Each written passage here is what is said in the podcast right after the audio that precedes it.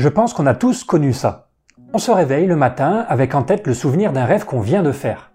Le rêve était bien cool, donc on veut le noter sur un bout de papier.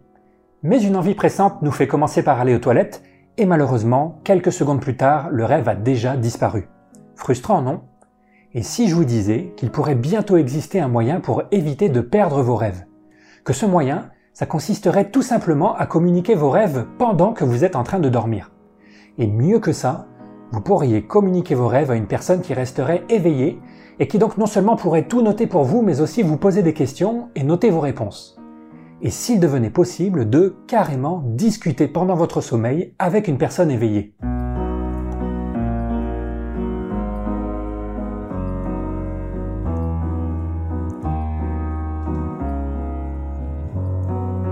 Tout ce que je viens de vous raconter est maintenant possible d'après deux papiers qui viennent de sortir et qui pourraient, avant de vous être utiles à vous, transformer la façon dont on étudie les rêves et le sommeil.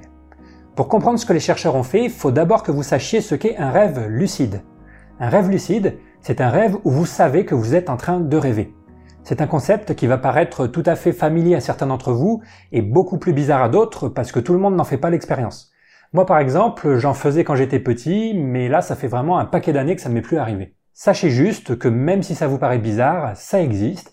Il y a des gens qui, quand ils rêvent, arrivent à se rendre compte qu'ils sont en train de rêver, et on appelle ça un rêve lucide. Et c'est un peu hors sujet, mais encore plus fou, certaines personnes arrivent même à prendre le contrôle de leur rêve pour décider consciemment de ce qu'elles vont faire dedans, comme si elles étaient aux commandes d'un simulateur de réalité virtuelle ultra puissant. Du coup, elles peuvent en profiter pour faire des choses folles, comme voler dans le ciel ou se servir une deuxième part de Queen Yaman. Mais pour revenir à notre histoire, la performance des chercheurs et chercheuses dont je vous parle, c'est d'avoir réussi à communiquer avec des personnes qui faisaient ce genre de rêve lucide. Et quand je dis communiquer, c'est vraiment communiquer dans les deux sens, c'est-à-dire poser une question et réussir à ce que les dormeurs répondent en retour. Parce qu'on savait déjà communiquer avec des dormeurs, mais de façon très simple et souvent unidirectionnelle, du dormeur vers le chercheur ou du chercheur vers le dormeur.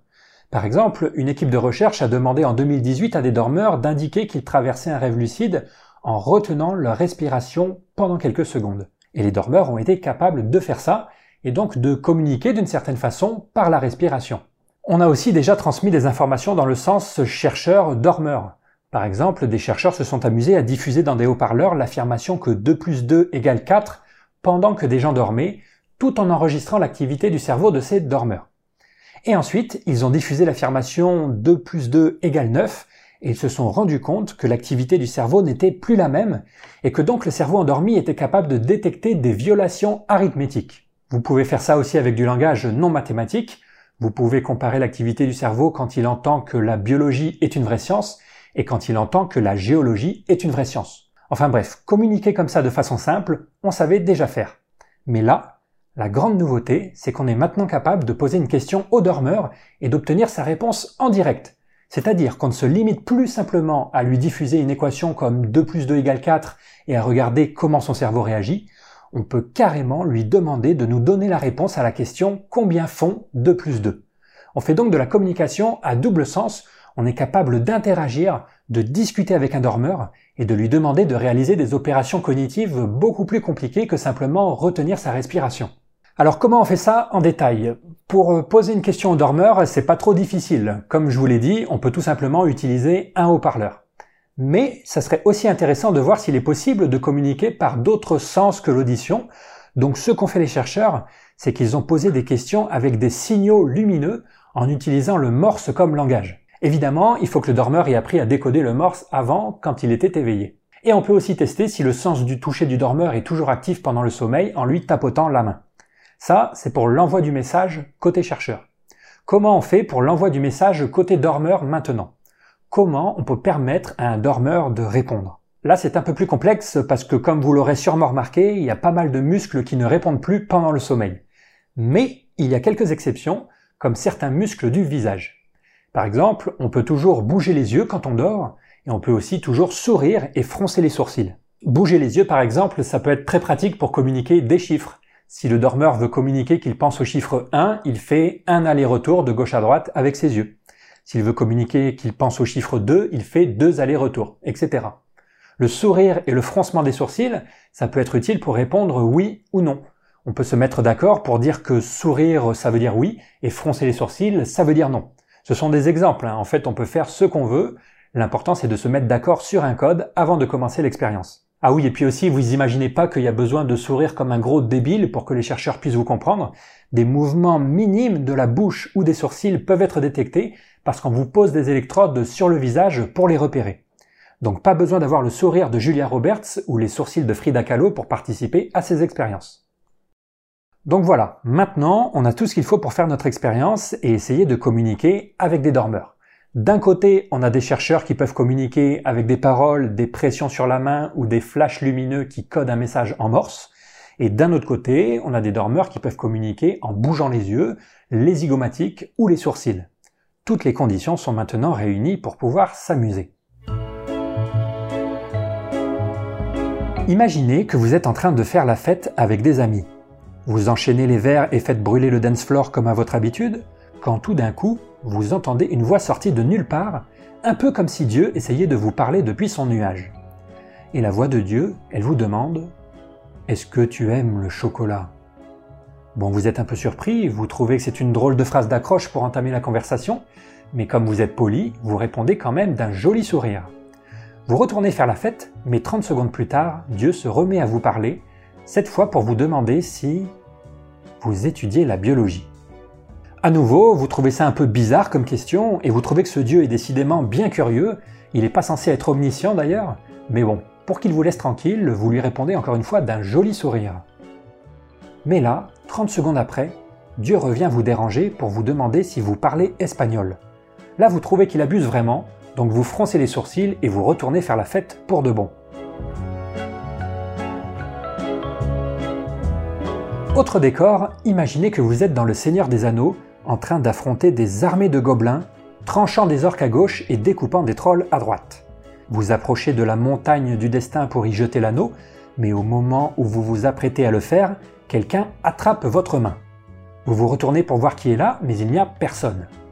Pourtant, vous continuez à sentir qu'on vous tient la main et qu'on applique des pressions dessus.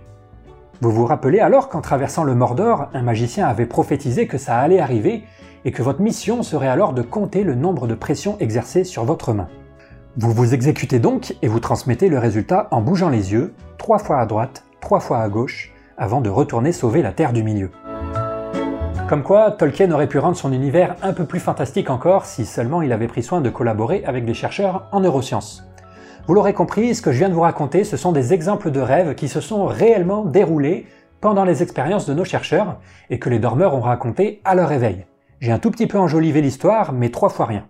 En tout cas, l'expérience a bien marché, on a réussi à communiquer avec des personnes en train de dormir, on a réussi à poser des questions à des dormeurs et ils y ont répondu, alors même que ces questions nécessitaient pas mal de capacités cognitives. Alors que ce soit clair tout de suite, ça marche pas parfaitement, on n'arrive pas à communiquer aussi facilement qu'on le ferait avec une personne éveillée.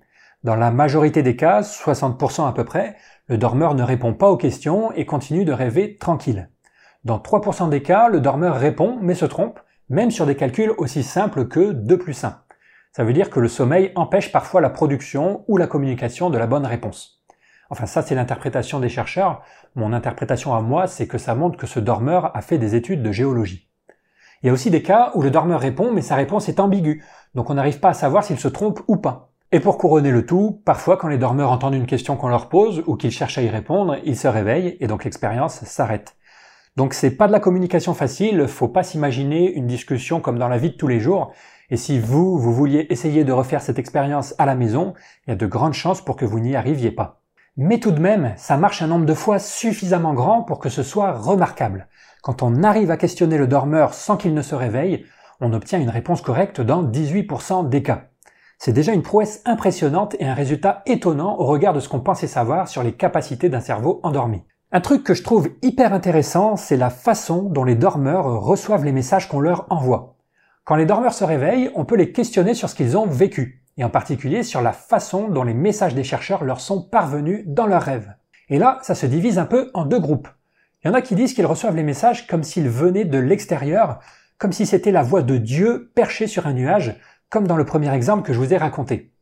Mais il y en a d'autres qui disent que ces messages étaient directement intégrés à leurs rêves. Par exemple, ils étaient en train de conduire et la question est sortie de la radio de leur voiture. Ou encore mieux, je vais vous lire le compte-rendu qu'a fait une autre personne de son rêve. C'est important de savoir qu'à cette personne, on avait posé des questions en utilisant des flashs lumineux, en utilisant le morse comme langage. Et voilà comment elle raconte son rêve au réveil. J'étais dans un cabinet médical, peut-être de physiothérapie. J'étais seul dans la pièce où se trouvait un grand canapé de docteur, des étagères et des buffets. Le canapé était bizarre. La pièce avait l'air solide et stable quand les lumières se sont mises à clignoter. J'ai reconnu le signal venant de l'extérieur qui m'a demandé 4 plus 0 et j'ai répondu 4 avec mes yeux. J'ai cherché autour de moi un outil qui pourrait flasher et j'ai trouvé un bol rond plein d'eau. L'eau s'est mise à flasher comme la lumière d'un aquarium qu'on allumerait et qu'on éteindrait. J'ai vu un nouveau signal, mais je n'ai pas été capable de le décrypter.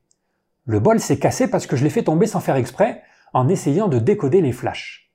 J'ai quitté la pièce en essayant de trouver autre chose qui pourrait flasher et je suis allé dehors et j'ai regardé les nuages. Il y avait du soleil et des nuages gris. J'ai vu des variations de luminosité, des nuages qui dérivaient rapidement, mais malheureusement je n'ai pas non plus réussi à décoder ces signaux. Ils étaient trop rapides pour être décodés, mais je savais que c'était des problèmes de maths. Des problèmes de maths dans les nuages, donc quelle poésie. Donc vous voyez, on a là un dormeur qui intègre les messages qu'on lui envoie à son rêve, qui va les voir dans les lumières de la pièce qui clignote, puis dans un bol d'eau, puis dans les nuages qui défilent. J'ai pu discuter de tout ça avec Emma Chabani, une des chercheuses ayant réalisé ces expériences, et elle m'a raconté une anecdote rigolote. Vous vous rappelez du premier rêve que je vous ai raconté où le dormeur est en train de faire la fête pendant que Dieu vient lui poser des questions bizarres? Une de ces questions c'était Est-ce que tu parles espagnol? Eh bien, après avoir posé cette question, Emma s'est rendu compte que ça prenait plus de temps que d'habitude pour recevoir une réponse. Elle se demandait un peu ce qui se passait, et vous savez ce qui se passait? Il y avait une bonne raison à ce délai. En fait, le dormeur a expliqué, une fois réveillé, qu'il avait hésité longtemps à répondre parce qu'il ne savait pas si son niveau d'espagnol pouvait être qualifié de bon ou pas. Et puis ensuite, il s'est rappelé qu'il avait eu une note pourrie au bac, et donc il a fini par répondre non. En plus d'être rigolote, cette anecdote montre le niveau de conscience important des sujets pendant qu'ils font ces rêves, puisqu'ils sont capables de s'introspecter, de se demander s'ils sont bons ou pas en espagnol, de se rappeler leur note du bac, et ensuite de prendre une décision et de la communiquer aux chercheurs. Pas mal pour un cerveau endormi, non? Et encore mieux, tout récemment, les mêmes chercheurs ont décidé d'aller encore plus loin en essayant de communiquer avec des dormeurs pendant d'autres phases du sommeil que le rêve lucide. Parce que toutes les expériences dont je vous ai parlé jusqu'ici ont été réalisées pendant un rêve lucide, ce moment particulier du sommeil où on sait qu'on est en train de rêver. Mais dans ces nouvelles expériences, les chercheurs ont essayé de communiquer dans les autres phases du sommeil, et à nouveau, les dormeurs ont été capables de répondre aux questions mieux que s'ils répondaient au hasard. Et là, ça devient vraiment intéressant. Ça veut dire que finalement, quand on dort, à n'importe quel moment, et pas seulement pendant les rêves lucides, on reste connecté avec le monde extérieur, on est capable de réaliser certaines opérations cognitives non triviales et de transmettre volontairement le résultat de ces opérations. Par contre, dans ce cas, on n'est pas bien sûr que les dormeurs avaient réellement conscience d'être en train de répondre au moment où ils répondaient. Quand on pose des questions au milieu d'un rêve lucide, ensuite en général, quand les dormeurs se réveillent, ils se rappellent de l'expérience. Ils vont dire euh, j'étais en train de zigouiller des trolls et vous m'avez demandé combien font 2 plus 2. Par contre, quand on pose des questions en dehors d'un rêve lucide, les dormeurs n'en ont généralement aucun souvenir au réveil. Même s'ils ont bien répondu aux questions, c'est ça qui est fou. Ils répondent bien, mais ils se rappellent de rien. Donc en dehors d'un rêve lucide, on n'est pas bien sûr qu'ils aient conscience de répondre à des questions au moment où ils le font. Mais c'est une possibilité qui est quand même sérieusement envisagée parce que les chercheurs ont remarqué que l'état cérébral de ces dormeurs était similaire à celui observé pendant un rêve lucide et aussi parce que les dormeurs mettent du temps à répondre, plus de temps que ne prennent généralement les processus inconscients. Et aussi parce que la façon dont on leur demande de répondre, en bougeant des muscles du visage, c'est pas quelque chose qui peut s'automatiser facilement. Donc même si les gens qui répondent à des questions en dehors des rêves lucides ne se rappellent de rien quand ils se réveillent, c'est possible qu'ils aient quand même effectué ces exercices consciemment, mais qu'ils l'aient oublié ensuite.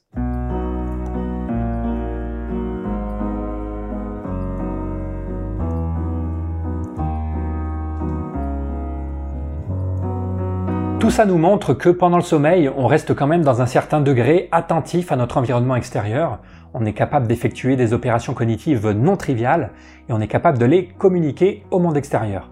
En d'autres termes, on n'est finalement pas si endormi que ça quand on dort, ou en tout cas la dichotomie endormi-éveillé n'est pas aussi tranchée qu'on aurait pu le penser.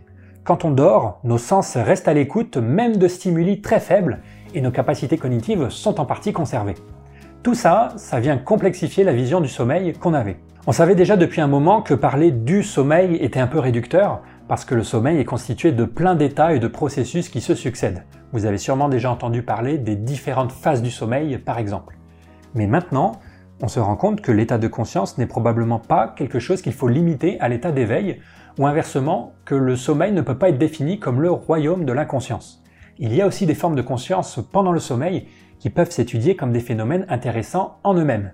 Et ces expériences nous poussent aussi à réviser notre vision du cerveau endormi comme d'un organe qui ne peut faire que des tâches très basiques, des tâches automatiques, des tâches de bas niveau, comme on appelle ça en neurosciences. Le cerveau endormi peut probablement faire bien plus de choses qu'on ne le pensait, mais on est tout juste en train de le découvrir. Évidemment, d'un point de vue purement scientifique, ces expériences de communication sont géniales parce que ça devrait grandement nous faciliter l'étude des rêves et du sommeil.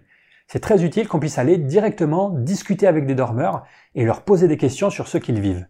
Et si dans les expériences dont je vous ai parlé, on a juste permis aux dormeurs de donner des réponses très simples, du type euh, oui-non, une des prochaines étapes sera de leur permettre de s'exprimer plus librement. Delphine Oudiette, une autre chercheuse impliquée dans ces expériences, m'a dit qu'elle testait actuellement un moyen de permettre aux dormeurs de communiquer directement ce qu'ils voient ou même les émotions qu'ils ressentent dans leurs rêves.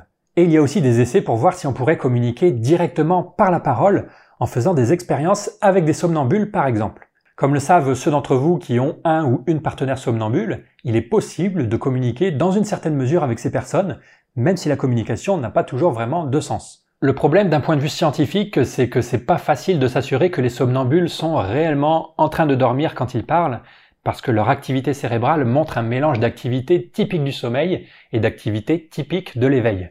Donc euh, communiquer avec des somnambules, c'est une piste envisagée, mais c'est pas sûr que ça nous apprendrait réellement des choses sur le sommeil en lui-même, puisque ça a l'air d'être un état un peu hybride. Au-delà de ces aspects purement scientifiques, il y aura peut-être des applications faut faire attention aux applications de la recherche sur le sommeil parce qu'il y a pas mal de bullshit là-dessus.